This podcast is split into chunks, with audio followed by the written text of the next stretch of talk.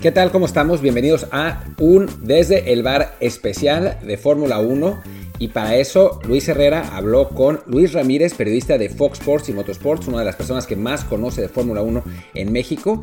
Eh, bueno, pues en, ese, en ese lugar, eh, digamos, en esta entrevista, eh, Luis habló sobre Checo Pérez, sus posibilidades este año, cómo se da su llegada a Red Bull, algunas anécdotas, por ejemplo, la posibilidad que tuvo de debutar en la Fórmula 1 con Honda, que hubiera sido justo el año en que se convirtieron en Brown GP y que fueron campeones de constructores y de pilotos con Jenson Button. Al final no se, no se armó este Honda Brown que ahora es, que ahora es Mercedes, pues de eso platicaron con Luis, eh, con Luis Ramírez.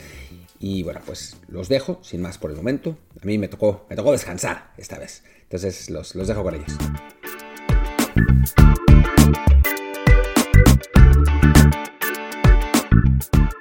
Los resultados llegan tarde o temprano y bueno, ahí está el caso y ya para que hablemos seguramente del piloto que más gente quiere escuchar, de Checo Pérez, pues eso, ¿no? Cómo su carrera llegó él muy joven en la Fórmula 1, demostró muchísimo, creo yo, en sus primeras temporadas con, con Sauber, que además era un equipo pues pequeñito, si bien estaba en un buen momento, pues ese, creo que ese buen momento fue en gran medida por Checo, por y bueno, eso le llevó a ese salto a, McLaren, desafortunadamente en el peor año posible para irse a McLaren, en el año que se derrumbaron.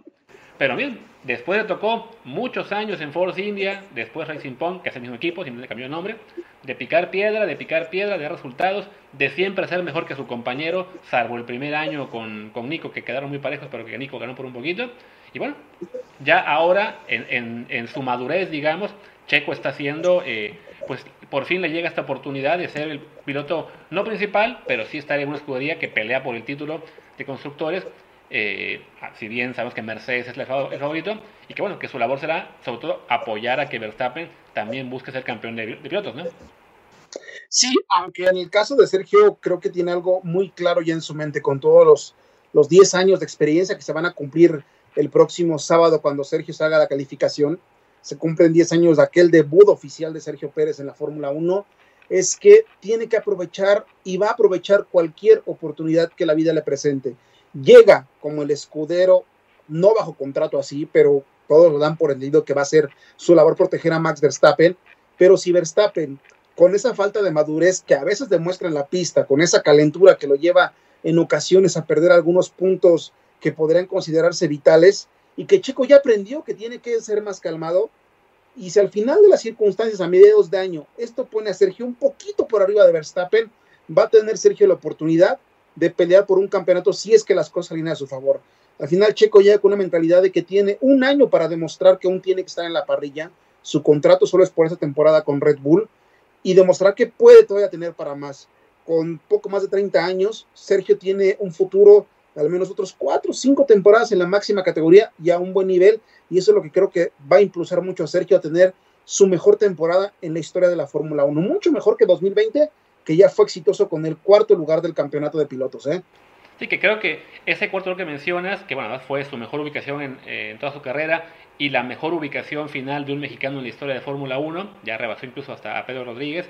Eh, creo que ese es ahora el piso del que parte Checo, ¿no? Al llegar al segundo mejor equipo, al menos en apariencia, y como escudero de Verstappen, eso es lo que, digamos, esperamos que consiga, digamos, no como mínimo, pero sí es realista pensar, ¿no? Que puede llegar a ser cuarto y a partir de ahí, pues tratar de saltar expectativas, ¿no? Así como el año pasado, él le ganó el, cuarto puesto que debió haber sido para, para Albon por estar en ese carro y además también superó a Richard y superó a, Leclerc, pues este año quizá el, el, objetivo esencial es pelear con botas al tiempo que le ayuda a, a Verstappen y al equipo a tratar de pelear con Hamilton y Mercedes y ya, como dices, ¿no? Si de, si de ahí además da para más, sea porque Verstappen se, eh, le, gana de repente la inmadurez, los nervios, o el mismo Checo simplemente demuestra que tiene la velocidad en cual y carrera para, para ser el número uno en algunas, pistas, en algunas pistas, pues qué mejor, ¿no? Sí, y al final Sergio tiene todo a su favor, ¿eh? porque ya no tiene nada que perder. El año pasado estuvo a nada y él lo reconocía, sentía que se acababa su paso por la Fórmula 1 y con esta oportunidad que le llegó de última hora, que es algo que muchos no creen, eh, muchos dicen, es que se firmó desde antes. No, no, el contrato ya como tal se firmó de último momento. Sí hubo pláticas previas, meses anteriores empezaron a negociar, pero la decisión de Red Bull llegó en la parte final de la temporada, cuando vieron que Albon pues no iban a poder exprimirle más, al menos inmediatamente, que tener que pasar todavía un periodo de mayor preparación. Entonces Checo ya sabe lo que es casi estar fuera de la Fórmula 1 y para él este segundo tanque de oxígeno, o más bien tercero, siendo sinceros, y es el tercer tanque de oxígeno que recibe Sergio después de la situación de McLaren, eh, lo ve como la oportunidad única de triunfar, porque viendo los números, ya en los números que a veces a muchos no les gustan, pero en ocasiones sirven para poner algunas medidas, puede convertirse Sergio Pérez este año si gana dos carreras más, solo dos, en el piloto más exitoso mexicano en la Fórmula 1, superando obviamente a Pedro Rodríguez, quien tiene el triunfo alemán, y que obviamente son épocas distintas y nunca es tan bueno hacer comparativas, pero al menos en número Sergio Pérez conseguiría el legado por el que siempre soñó. Claro. Porque él siempre quería alcanzar lo que hicieron los Rodríguez e incluso superarlo. Y hoy en día está en esa posibilidad única en la historia. Y habrá quien piense que con todo y que solo tenga una victoria y, Pedro sea, digamos, pues sí, legendario y ganó dos carreras en Fórmula 1 y ganándole más. O sea, en, en, cierto modo, pues sí, al ser épocas distintas, la comparación siempre será injusta con uno con otro. Pues lo que está haciendo Checo en una era en que las diferencias son mucho más grandes en la Fórmula 1, en la que ya no puedes tener un equipo mediano que compita con el equipo grande que tiene el tipo de recursos y de todos modos ganarle porque el piloto con mejores manos lo tiene el equipo mediano.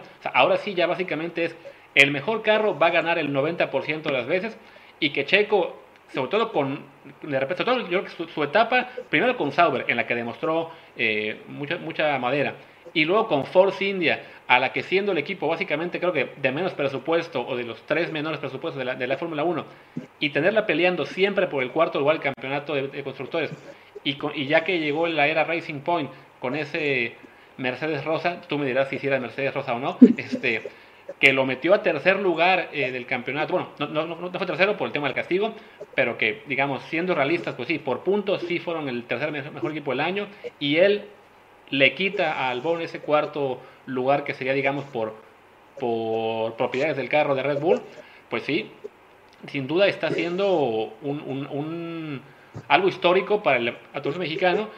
Y ahora que me comentaste lo de que, bueno, del, el tema de cómo llegó la oferta, eh, justo te quería preguntar un poco eso, ¿no? Que, ¿Cómo se da? Sobre todo porque así como le llegó en su momento a Checo, le tocó siempre estar del lado, pues digamos, de la mala suerte, sobre todo el punto de McLaren, ¿no? Que llegas a McLaren justo en el año en el que se viene abajo, pues ahora le toca, cuando por fin tiene un buen carro con, con Racing Point, que se sabe que se va a convertir en Aston Martin, que tiene el apoyo de, de, Mercedes, que puede ser por sí más competitivo, también la mala suerte de que Red Bull echa, no Red Bull, no, Ferrari echa a Sebastian Vettel, y chin, adiós Checo, pero mira, Ahora tocó la buena suerte de que el año que Red Bull se da cuenta de que no puede seguir confiando simplemente en su cantera para llenar el segundo, el segundo lugar, es justo el año en el, que Checo se vuelve ese piloto que todo el mundo ahora dice, ¿cómo es posible que este piloto no tenga un lugar seguro en la, parrilla? ¿no?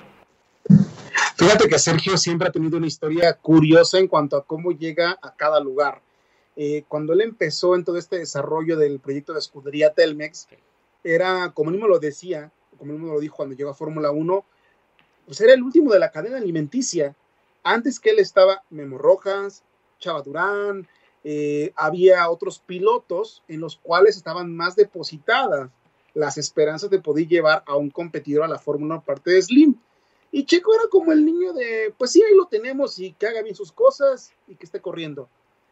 Pero en la Fórmula 1, y también creo que en general todo el deporte, siempre las decisiones no es que sean malas o buenas, te llevan a diferentes caminos. Cada decisión que ha ido tomando Checo, en cierto momento, y pareciera que tiene algo que lo está cuidando desde arriba, es la decisión acertada. Tal vez no parece así al instante, pero termina por serlo.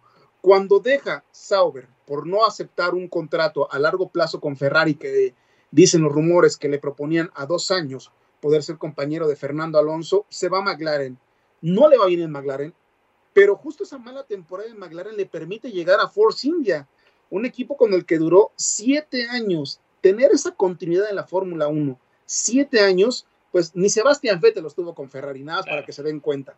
Ni Fernando Alonso los tuvo con Renault, porque los ha hecho similares, sí, pero en diferentes épocas. O sea, se ha ido, regresado, ha ido, regresado. O sea, al final esa mala decisión de McLaren le abrió las puertas para llegar a un equipo que le permitió ser el cuarto mejor piloto del año pasado y que el año pasado que lo terminen dando pues una patada por atrás, porque esa es la realidad, él tenía un contrato firmado por tres años y la familia Stroll al final decide, pues tengo un cuatro veces campeón del mundo, lo prefiero a él, porque además se va a ser accionista de mi empresa, que es algo que muchos no, no, mencionan, pero Sebastián Vettel cuando entró a Aston Martin, pues después llegó y compró acciones ahí de, del equipo, ¿no? Eh, me conviene tenerlo a él.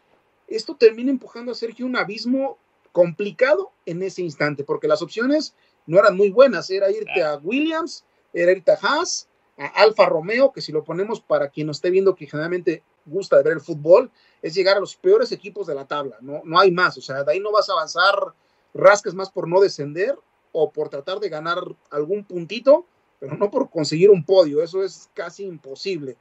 Y de, de buenas a primeras, la Alexander Albon, el segundo piloto de Red Bull, comienza a fallar, no es constante, le empieza a costar no solo dinero, sino también puntos al equipo principal de un hombre, de un empresario como es Dietrich Matesnik, que más allá de que le gusten las carreras, quiere ver que su equipo gane porque es un negocio para él.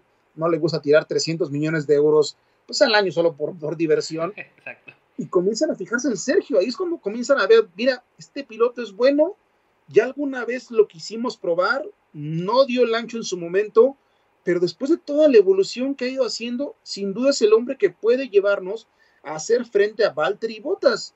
Y así es como termina llegando Sergio Pérez en una negociación que tomó casi cuatro meses, desde que Christian Horner y Helmut Marko, que es un ex piloto austriaco, ganador de Le Mans, y que es como la mano que mece la cuna detrás de Red Bull Racing, pues comenzaron a tocar la opción de dejar de lado su escuela de pilotos, que era única, que es única, eh, que ha creado grandes talentos como Sebastian Vettel o como Daniel Ricciardo, para comenzar a fijarse en un hombre que en su momento fue rechazado por Red Bull Junior Driver.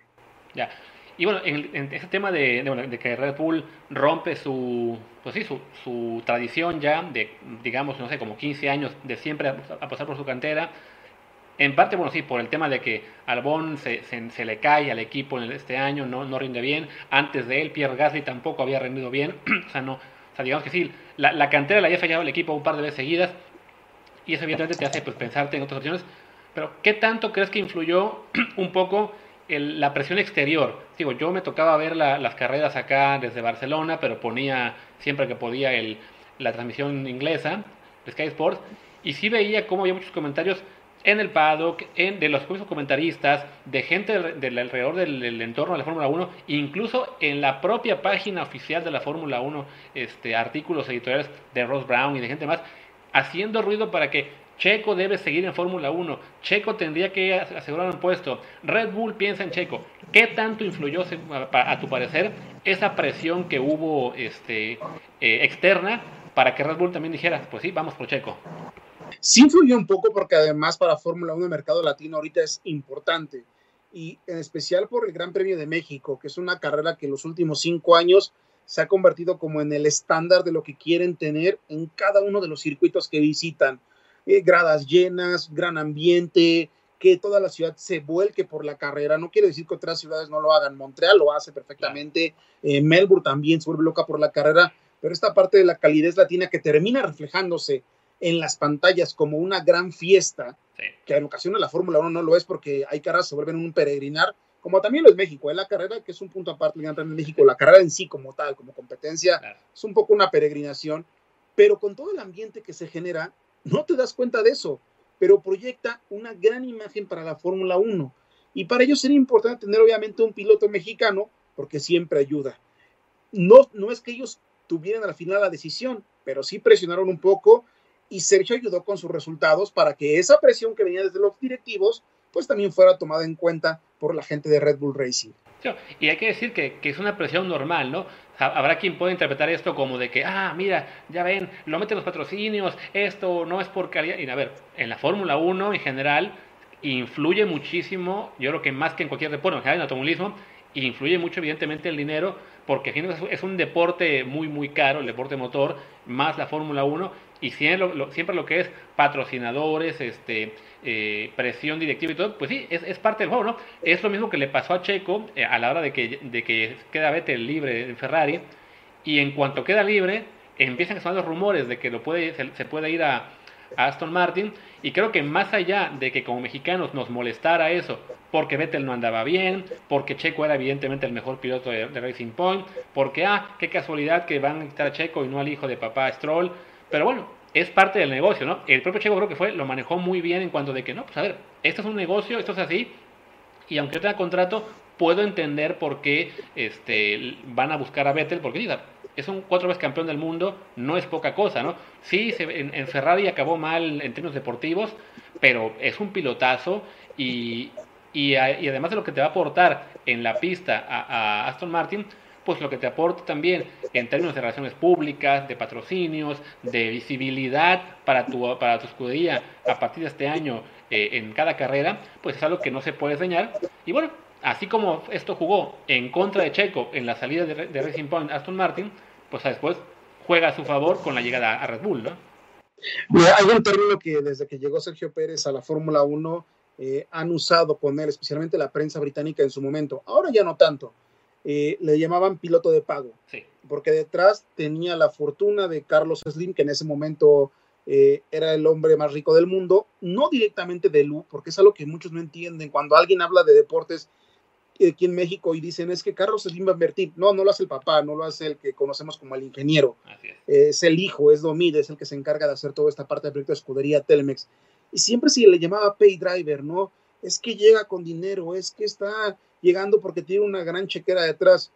Acabas de tocar un punto clave, en la Fórmula 1 el dinero importa, y todos los pilotos de alguna manera, ya sea directa o indirectamente, terminan llevando sus patrocinadores que los han seguido a los equipos e incluso terminan ejerciendo presión. Un ejemplo muy claro que no muchos recuerdan y no, no les gusta mencionar es Alonso Ferrari. Cuando Santander firma con Ferrari, ellos presionan para poder traer a Alonso un año antes. ¿Cómo lo hacen? Pues hay que sacar a alguien. ¿Quién es? Kimi Raikkonen.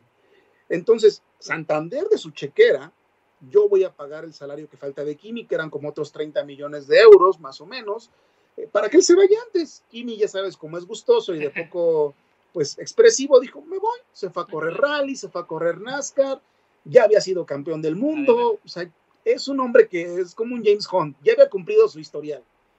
Pero eso demuestra que el dinero llega con todos, ¿eh? Y Betel fue lo mismo, ahora que te mencionaba lo de Aston Martin. Llegó Aston Martin, pues voy a invertir parte de mi fortuna en Aston Martin. Un plus para el equipo británico. Claro. Y así te puedo mencionar X cantidad de nombres. Schumacher también llegó pagando. Y esa es la parte que en la Fórmula 1 se entiende muy bien. Si vas a llegar a un equipo, vas a tener que aportar dinero de alguna forma. Y en el caso de Sergio Pérez a Red Bull, surgió lo mismo. Otra vez un pay driver y llega porque tiene el dinero. Sí, llega con patrocinadores mexicanos porque creen en él, porque saben que además le va a dar buena exposición. Imagínate tú una compañía que está pagando aproximadamente 5 o 6 millones de euros por tener un espacio de 10 por 10 centímetros, lo está depositando porque es un piloto que tiene que está consciente de que va a dar resultados y de que al final su marca se va a ver favorecida. No es porque Checo nada más tenga la cartera detrás, tiene el talento para estar ahí y es necesario para un equipo como Red Bull que quiere ser campeón tener un segundo piloto que sea consistente y que pueda pelearle a un Max Verstappen, a un este, perdón, Valtteri Bottas, que no siempre es consistente. Y puede ser la clave de Checo para poder conseguir el tercer lugar del campeonato de pilotos o igual algo más. Claro, y sobre todo lo que señalo, que casi todo piloto llega a la Fórmula 1 como pay driver, la diferencia es los que son realmente buenos se quedan 10 años, los que son los que llegan únicamente por el dinero que pueden poner patrocinadores se van a acabar al año 2 porque su propio patrocinador dice, no, ¿para qué sigo pagando por este cuate si no da resultados, no? Lo, vemos, sobre todo lo vemos en los equipos chicos, ¿no? Esos equipos que sí dependen muchísimo de que llegue un piloto con dinero nuevo y pues sí, se van reciclando, se van reciclando porque son pilotos que, bueno, aportan dinero para que la escuela sobreviva, pero no aportan deportivamente lo suficiente para que evolucione, para que levante, y así es como podemos. Yo creo que no sería, o sea, no, no decimos que no, es una comparación justa, pero en su momento Force India, que a su vez eh, llega a la Fórmula 1 comprando, creo, ¿cuál fue el orden? Lo que es que ya Jordan se convierte en Midland, Midland en Spiker, creo era. Spiker. Y después Force India, ¿no? Entonces, Así es. Entonces Force India, ahora, este, ¿cómo se llama? Ahora Aston Martin Sí, es una heredera de un equipo, digamos, ya más, no tradicional, no clásico, pero sí ya con, llevaba sus 20 años quizá en la Fórmula 1, O sea, no, no, no partió de cero, pero cuando arrancó como Force India, sí venía después de dos años muy malos como Spiker y como Midland, como equipo muy pobre, y, y, digo, y, con Checo, afortunadamente para ellos, fueron evolucionando de tal manera que eh, consiguieron resultados como quedar en el campeonato como número 4, ¿no? En cambio, tú ves equipos que han llegado a la Fórmula 1, como el HRT, como Caterham, como Manor, eh, el equipo Team US, que creo que ya no me acuerdo cómo le fue, si, si, logró correr o no, este, Haas incluso, que es digamos el más reciente, y salvo Haas que ha sobrevivido, y ahí sí porque también tiene detrás muy buena cartera de, de, los dueños de este equipo, y además que bueno, en su momento Grosjean y, y Magnussen no fueron tan, tan malos, pero sí, la diferencia entre tener a un piloto como Checo y bueno, y, también Nico, y también Nico que, hay que reconocer también eso, sí hizo mucha diferencia eso a tener pues a los Giovinazzi, eh, eh, bueno, dije Magnussen, ya ni recuerdo los nombres de, toda la gente que ha pasado por ese tipo de autos que pues no, ni, no, no dejan ninguna huella, ¿no? No, porque al final el talento, o sea, sí, puedes comprar como dices tu asiento, pero el talento termina por verse. E incluso hay pilotos que tienen talento, que también surge ese problema, pero no tienen el apoyo económico, que, híjole, es que me faltan un milloncito de dólares, me faltan 300 mil dólares para poder dar el siguiente paso. Y es gente que desafortunadamente en su momento no los consigue. Entonces te encuentras con las dos caras de la moneda y hay algunos pilotos, como justamente es el caso de Red Bull, que son cobijados por la empresa, que los protegen, que dicen, bueno, yo voy a pagar todos tus gastos, tú, tú no te preocupes, tú solo ponte a correr y voy a llevarte hasta la Fórmula 1. Pero incluso entrando en esa fórmula, tampoco es que sea gratis ni barato, claro. porque tienes que pagar algunas cosas para poder llegar a que te consideraran. Ya tuviste que haber hecho una buena inversión. Hay, una, hay un chiste que se dice aquí en México de, con los pilotos, es que eh, todo padre de piloto, antes de que su hijo empiece a correr, es eh, millonario, después ya solo es rico, porque la fortuna obviamente se va bajando por todos los gastos que hay que hacer al principio. Y este es un punto que con Checo muchos no recuerdan. Checo no viene de una familia adinerada. Su papá, Antonio Pérez Garibay, sí tenía unos ahorros porque durante un tiempo fue parte del equipo de manejo de Adrián Fernández, cuando Adrián le iba de maravilla, cuando Adrián era el mejor piloto pagado pues no solo de México, sino también de la categoría de IndyCar, eh, Antonio Pérez Garibay era parte de ese equipo de administración y obviamente hizo algunos ahorros, pero Checo cuando empezó su trayectoria sabía que no tenía dinero. Ahí me tocó, ahora te puedo decir, Camina me puede contar eso, en carreras en Europa, donde él tenía que viajar por Ryanair. Tenía que buscar vuelos de 30, 20 euros, porque era el presupuesto que tenía para poder viajar de una carrera a otra. Y para quien no conozca Ryanair aquí en México, era como, es como el Viva Aerobús, pero europeo. Y todavía llevado más al extremo. Te, he de decir que bueno, yo, al estar acá en Europa, me ha tocado viajar por Ryanair. No es tan mal. Claro que sí, para quien está acostumbrado, o bueno, para, para el glamour que uno ve ahora de la Fórmula 1, que evidentemente viajan en jet privado, siempre con todas las comodidades, este sí, pues Ryanair es, eh, son, son los guajoloteros del aire acá en Europa, pero bueno, ya digamos que si por lo menos si, me han de dar a elegir entre Ryanair o Viva Aerobús, prefiero seguir viajando por, Ryanair un buen rato. espero, espero que la gente de Viva Aerobús no me no vea este programa y algún día no me cueste esto un, patrocinio para un podcast, algo por el estilo. no, pero o sea, el punto es, es que es precario para un piloto poder llegar a eso y no, no es como dicen todos checo, ah, el pay driver con toda la fortuna detrás de los slim. No, así no funciona el deporte motor y no funciona muchos como creen para Sergio Pérez. Tenía que saber administrarse en cada cosita de, chin, si gasto 5 euros en esto, ya no voy a poder gastarlos en aquello. Es un piloto que le ha costado, no ha sido solo ha sido por la cartera, poder llegar a donde está.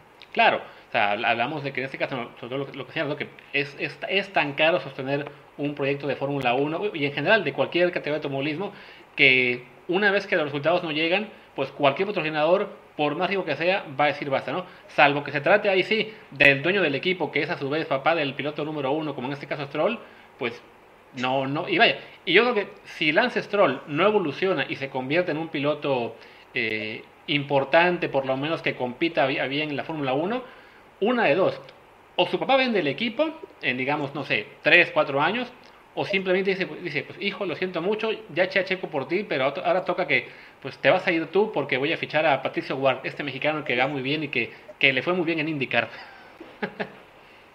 Sí, y ellos lo saben, ¿eh? Es, la familia Stroll al final son empresarios y el dinero es lo que manda. Y Lance creo que tienen claro que tiene que mejorar, porque por más que su papá sea el dueño, al lado de él hay otros accionistas que cuando comiencen a ver si el hijo no comienza a dar los resultados, pues le van a decir, oye, está bien ya un año, dos años, pero no dio el ancho, cámbialo por otro, porque esto nos genera dinero y necesitamos recuperarlo.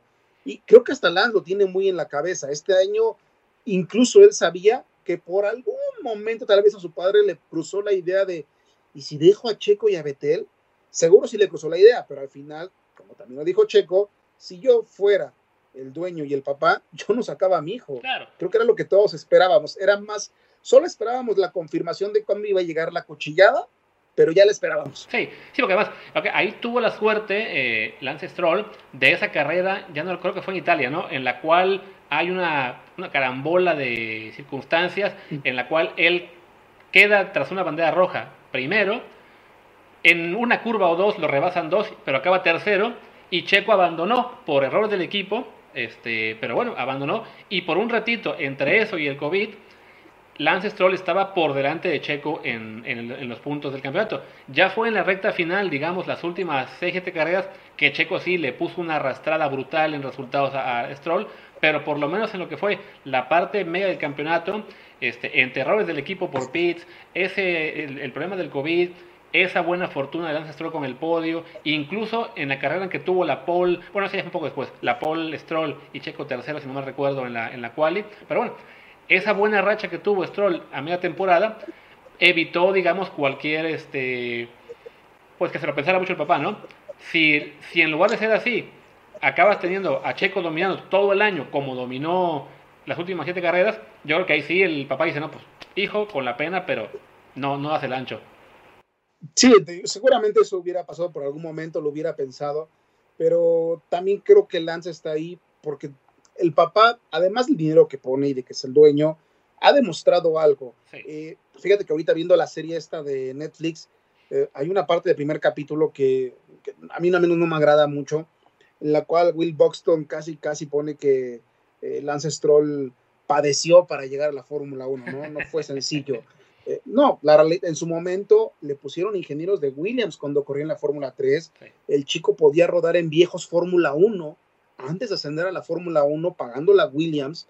Y yo no soy creyendo de que si el dinero no lo use, ¿no? Úsalo, o sea, su trabajo le ha costado a la familia tenerlo, no, no es que los hayan regalado. Y algo tiene, porque para ser un campeón de Fórmula 3 en una de las series más competidas, debes tener algo de manos. O sea, tonto no es Lance. Es un piloto bueno, pero no es un Sebastian Vettel, no es un Max Verstappen.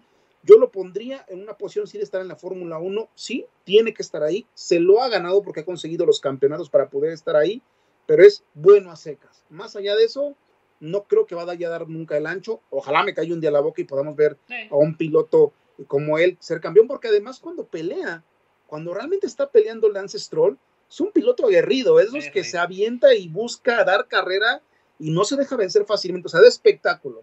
Si un día llega a dar ese ancho, va a ser un gran show para la Fórmula 1. Pero hoy en día su padre va a estar preocupado así de hijo, o te apuras este año o te voy a mandar a otra escuela. Claro, estaba pensando, digamos, que por a lo mejor de otra época, o sea, con quién lo podía comparar no sé si por estilos, porque ya pasó mucho tiempo, pero digamos que el, techo de Stroll en este momento quizá podría ser, no sé, tipo de un piloto estilo Giancarlo Fisichella, eh, estilo, no sé, eh, ¿cómo se llama? Nick Highfield, eh, Jenson Button, si no hubiera sido por ese año que tuvo suerte de que le cayó el, carro de Brown, que nadie esperaba que fuera tan bueno. O sea, pero puede ser ¿no? tiene el potencial para ser un piloto mediano de Fórmula 1, que si el papá le, le mantiene un carro muy competitivo, pues ahí va a estar, ¿no? Sí se ve muy complicado que algún día sea campeón, pero bueno, así como mencionaba yo a Jenson Button, que tuvo la bendita suerte de caer en Brown justo el año, bueno, ya estaba en el equipo, era lo que era Honda, pero justo le toca ese año en el que tienen el mejor carro, quién sabe cómo fregados, eh, detectaron esa laguna en el reglamento y los demás no. Y bueno, un piloto mediano que le dieron el mejor carro por mucho y fue campeón del mundo, pues Stroll Sí, hay que decirlo, ¿no? Más allá de que nos, nos cayera muy mal en el año a los mexicanos, eh, porque sí veíamos eh, en parte quizás cierto, en parte sí nuestra, eh, ¿cómo se dice? Eh, se me fue la palabra. Paranoia, nuestro fanatismo. Exactamente, eh, se nos, como que le, teníamos, pues sí, mucha, mucha tirria a Stroll, pero sí, mal piloto, así digamos, malo, malo nivel eh, pay driver que se estrella cada tres eh, vueltas, no, así tiene, que competir, ¿no? Claro, es un, es un piloto, digo, de media tabla. Fíjate que eso que mencionas de Honda tiene lo que ver, Checo también estuvo ahí un poco involucrado en ese conocimiento de la laguna que tenían cuando Ross Brown encontró el famoso, compró el equipo. Eh, justo ese año, Honda le iba a dar una prueba a Sergio Pérez en Fórmula 1. En aquel tiempo los equipos podían gastar dinero en pruebas, en test. Era un despilfarradero. para que alguien se entienda, en algún momento los cuatro mejores equipos de la parrilla gastaban entre ellos cuatro la cifra de 1.500, 1.200 millones de dólares anualmente. Solo cuatro equipos agarraban y dinero, dinero, dinero, era la fiesta del dinero. Y en ese momento Checo fue a ver a Ross Brown porque iba a probar con Honda. Y Ross Brown le empezó a explicar a Checo por qué tenían grandes presentimientos para el próximo año y ya habían desarrollado este truco del difusor y le empezaron a explicar que esperaban que fueran muy buenos y en algún momento Checo empezó a, a maquinar la idea de si logro convencerlos, aquí puedo debutar con ellos en Fórmula 1 en uno o dos años, ¿eh? Puedo entrar a Fórmula 1 con Honda y estar con, este equipo. Desafortunadamente ese sueño duró solo un mes, porque en diciembre la marca japonesa dijo, bueno, pues me voy, este, la crisis económica ya me afectó, así que se cuidan mucho, ¿eh? Y en ese momento Checo estableció una muy buena relación con Honda y con Ross Brown. Sí, eh, y eso por ejemplo, yo creo que no, me sabía la historia, creo que la, voy a, la voy a contar, no la voy a contar, voy a agarrarse de ese tramo del, del por ese tramo, quizá más, de, del test stream, y lo voy a mandar al podcast desde el bar y vamos a poner, Checo Pérez fue clave en el título de Jenson Button o algo así para ganar gente, pero bueno, lo que señalas de esta relación buena con Ross Brown también me hace entender mucho mejor tanta buena prensa que le dio Ross Brown el año pasado en su columna de la, del portal de Fórmula 1, porque él era uno de los que más fuerte estaba presionando porque le dieran un carro a Checo. Presionaba él, presionaba desde aquí Slim. Eh, había ahí un tema con la llegada a Red Bull, uno de los primeros impedimentos que ellos tenían, Red Bull internamente era de, es que no es de la academia. Y ya lo que mencionaban mucho desde acá la gente de Carlos Slim, porque no crean que Slim hablaba diario con Christian Horner, no, él tiene gente que se dedica a trabajar esta parte, porque él está en, las telecomunicaciones generando el dinero, eh, le decían, es que Checo ya estuvo contigo y tú ya lo consideraste alguna vez. Ah, hace poco por fin Checo salió esa historia a la luz. Eh, yo me enteré de esa historia justo el, día que pasó por una cuestión de, de esas de reportero que dices son mera suerte. En ese momento Checo tenía como compañero de escudería Telmex a un piloto que tal vez algunos no recuerdan, que se llama Pablo Sánchez. Él corría en otra Fórmula 3. Y yo un día hablando con Pablito por teléfono, eh, me, le pregunté cómo estaba para pedir una entrevista, porque en aquel tiempo hablabas con las fuentes por teléfono y las llamadas internacionales pues eran carísimas, entonces te las limitaban los medios. Era de, solo puede hacer tantas, ¿no? Bueno. Oye, pues, ¿cuándo me puedes dar la entrevista? Ayúdame. Híjole, fíjate que hoy no puedo porque estoy aquí con Checo probando en Silverstone. Vamos a probar con Red Bull. ¿Cómo que vas a probar con Red Bull? A ver, cuéntame eso. Sí, sí, sí, nos mandaron a llamar para hacer el test para los jóvenes pilotos. Este, vamos a tener otros cinco pilotos con un Fórmula 3 y a ver cómo nos va.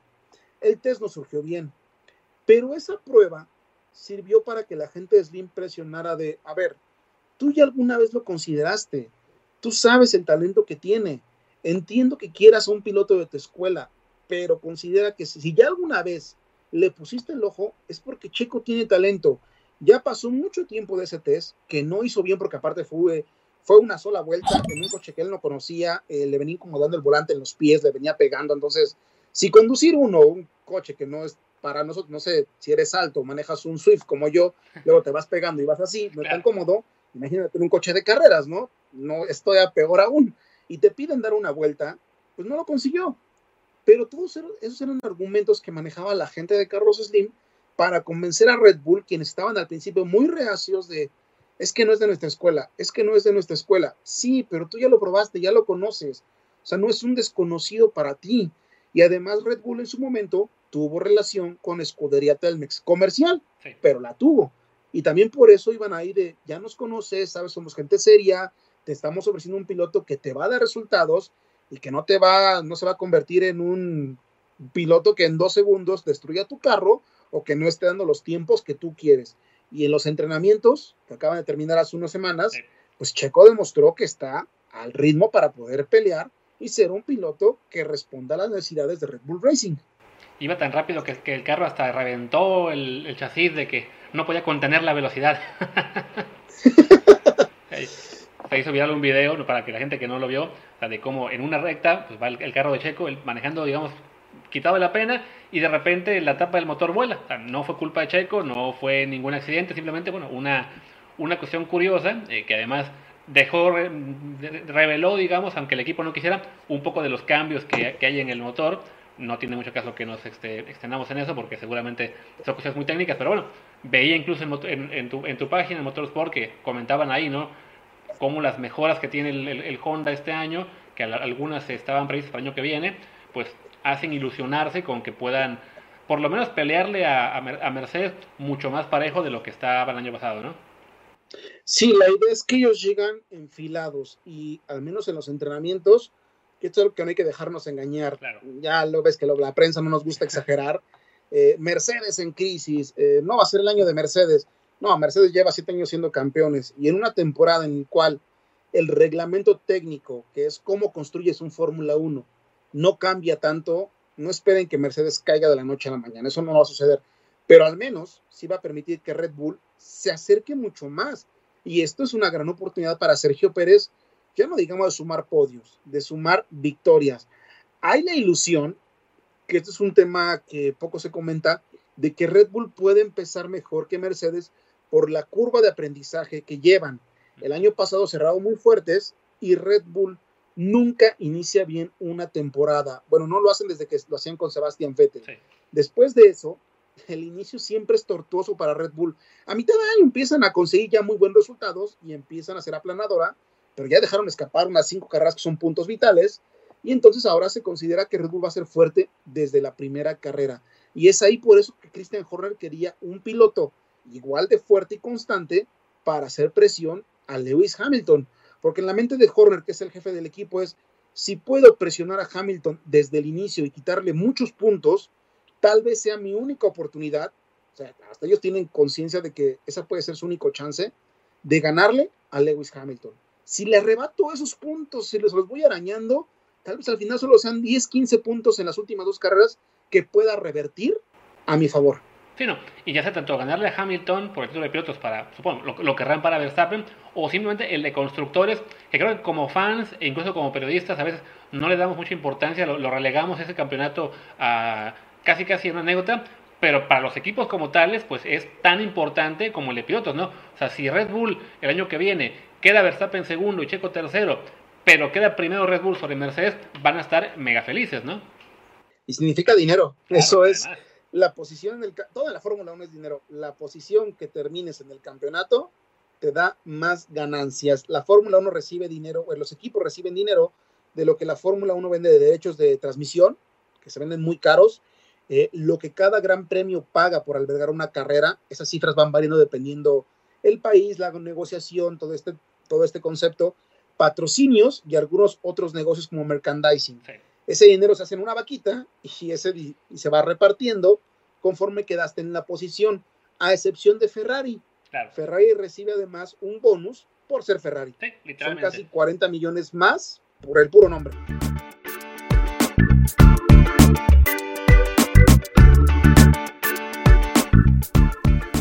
Y bueno, pues ahí está. Ojalá que les haya gustado la, la charla. Ahora, justo cuando estoy grabando esto, Checo Pérez terminó lamentablemente en el lugar número 11 en eh, la quali del Gran Premio de Bahrein con un pues, error táctico de, su equipo y de él por haber eh, puesto neumáticos medios anticipando que se iban a poder calificar de cualquier modo con esos neumáticos y así preservarlos suaves eh, para la carrera. Lamentablemente no, no funcionó y terminó en lugar número 11. Vamos a ver si Checo puede mantener esa tendencia que tenía eh, cuando, cuando corría con, con Force India y Racing Point de ser mejor en las carreras que en las qualis. Eh, ojalá, ojalá que sea así. Ya mañana vamos a, vamos a ver esa, carrera y el lunes, por supuesto, la vamos a, analizar con Luis. Pero bueno, eh, por lo pronto también, si quieren entrar al Twitch de Luis Herrera, que es Luis RHA, además de su Twitter, ahí está el resto de la charla, donde hablaron de Pato Ward, el mexicano que puede romper la IndyCar Vamos a ver si, bueno, ahí analizaron si es el heredero de Checo. También de Daniel Suárez que corre en la NASCAR Cup. Más cosas de Fórmula 1. Y bueno, pues así, así está, así estuvo la cosa. Eh, muchas gracias por, acompañar, por acompañarnos. Yo soy Martín del Palacio. Mi, mi Twitter es Martín DELP. Y el del podcast es desde el bar pod, desde el bar POD. Muchas gracias y nos vemos el próximo lunes. Chao, chao.